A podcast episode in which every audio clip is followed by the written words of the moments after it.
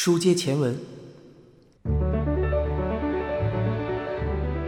新仓断言要将留美培养成一名代表日本的女歌手。他毫不避讳地表示，留美身上不仅具备这样的能力，而且只有她能将自己创作的歌曲准确地演绎出来。能得到新仓如此高的评价，留美自然也是干劲儿十足。他下定决心，一定不会辜负对方的期望。经过大约一年的准备，这支新乐队在一家知名唱片公司发行了第一张专辑。虽然没有激起太大的水花，不过接下来推出的单曲却被一部动画用作了片尾曲，取得了还算不错的成绩。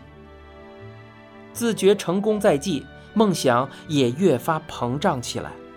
他们幻想着在偌大的场地上举办演唱会的情景，幻想着在数万观众面前一展歌喉的样子，不禁感到一阵沉醉。然而，现实并没有那么美好。渐渐的，他们即使推出新曲，也都只是反响平平，演唱会门票滞销，CD 的发行量也很有限。即便如此，他们还是紧紧地抓住了每一次演出的机会。新仓坚信，迟早有一天他们会得到外界的认可。由美身上的特质是不可能被埋没的，这是新仓喝醉酒时最爱说的一句话。他们坚持了整整十年。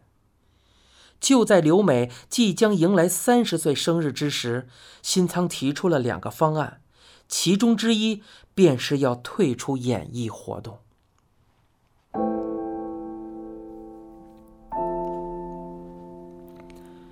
没有能够充分的挖掘出你身上的才华，是我的责任。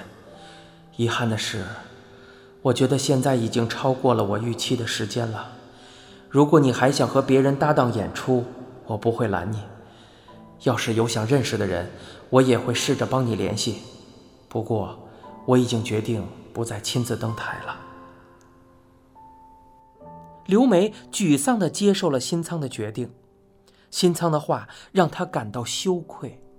虽然他说这是他的责任，但是刘美心里最清楚，这件事儿不能怪他。在刘美看来，正是因为自身能力不足，才会让新仓创作的那么多精彩绝伦的歌曲没能得到世人的认可。刘美哭了起来，她说道：“对不起，对不起，是我辜负了你的期待。我从来没有想过要和别人搭档。如果你决定隐退，我……”也不会再登台了。于是，新仓提出了另一个方案，一个关于两人未来的方案。他说：“我们结婚吧。”在此之前，他们之间并不是男女朋友的关系。虽然刘美对于新仓的仰慕之情也可以称得上是一种爱恋，但她一直在极力掩饰着自己的情感。刘美知道新仓很不喜欢乐队内部有情侣出现。虽然新仓决定退出舞台很令人惋惜，但第二个方案不仅冲淡了这份遗憾，还给刘美带来了更大的惊喜。她当即接受了新仓的求婚。从那一天起，刘美便与新仓过上了夫唱妇随的生活。新仓开始投身于青年才俊的挖掘和培养工作，赚不赚钱倒是次要的。他的家族资产丰厚，这样做自然不成问题。刘美在背后默默地支持着丈夫，婚后的第二次人生过得也还算不错。他们唯一的遗憾是没能生下一儿半女。不过，在将亲自挖掘的青年才俊们一个个送入歌坛时，也会萌生一种自家孩子长大成人的充实与欣慰感。不久以后，二人遇到了一块世间罕见的璞玉，并目所之。他的歌声带来的那份冲击与震撼，刘美永远都忘不了。无论是嗓音还是实力，佐之都要远胜于刘美。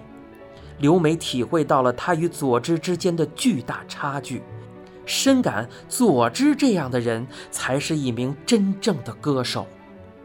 与此同时，一旁的新仓传达出来的情绪也深深地触动着刘美的心。他知道，新仓正在处于一种前所未有的兴奋当中，如获至宝的喜悦情绪肯定让他全身上下的血液都在飞速流动。刘美偷偷地看了看丈夫的侧脸，她的脸上却并没有什么表情，脸色也是一片苍白。刘美第一次知道，在受到的冲击过于强烈的时候，人是无法将自己的情绪表达出来的。从那场发现了佐之的文化节活动离开以后，新仓在回家的路上这样说道：“咱们把这个孩子培养出来吧。”他的语气并没有什么起伏，但依然能够让人感受到其中蕴含的巨大决心。在佐之身上，新仓投入了十二万分的热情。他希望能够使这个新徒弟的能力发挥到极致。为了实现这个目标，押上人生的一切也在所不惜。望着新仓的身影，刘美不由得将他与昔日里指导自己的那个他重叠在了一起。刘美深信不疑。这次一定会实现当年未曾实现的梦想。当然，刘美也在全力配合着丈夫，将佐之培养成一名出类拔萃的歌手，成了他的头等大事。虽然夫妻二人相处的时间削减了很多，不过这也是没有办法的事情。尽管新仓的眼中只剩下了佐之，刘美对此毫无怨言。她知道丈夫并没有把学生当成异性来看待，自然也不会嫉妒。在新仓的辅导下，佐之的实力与日俱增，他的吸收能力异常惊人。普通人需要几个月的时间才能学会的演唱技巧，他轻轻松松便可以运用自如。所谓天才就是如此吧？刘梅感到惊叹不已。就差一点点了。通往成功的大门近在咫尺，无论是对佐之还是新仓留美而言，一旦打开了这扇大门，众人的面前便会铺开一条通向未来的闪耀之路。接下来要做的，便是在这条路上果断坚决地前行。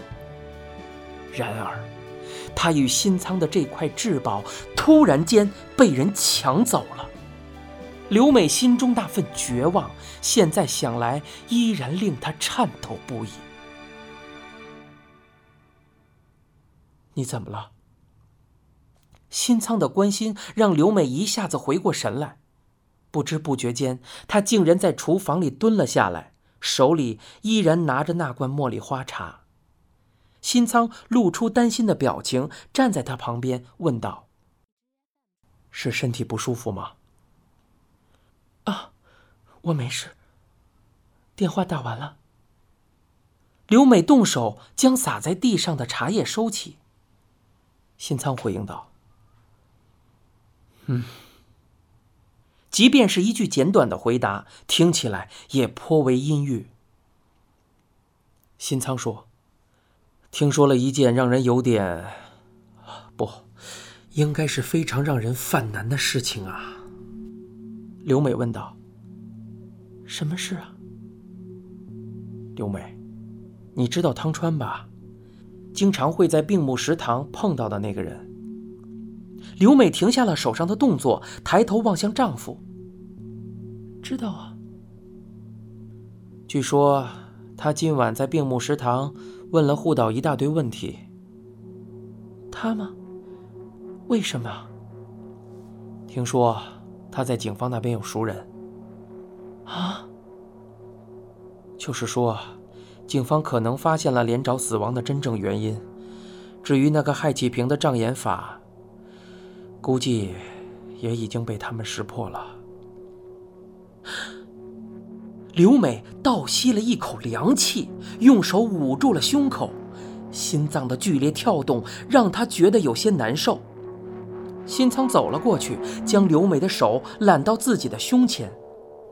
他对妻子说道：“没事的，你放心好了。”你现在收听的是一辆松鼠播讲的《沉默的巡游》，更多精彩内容就在下回。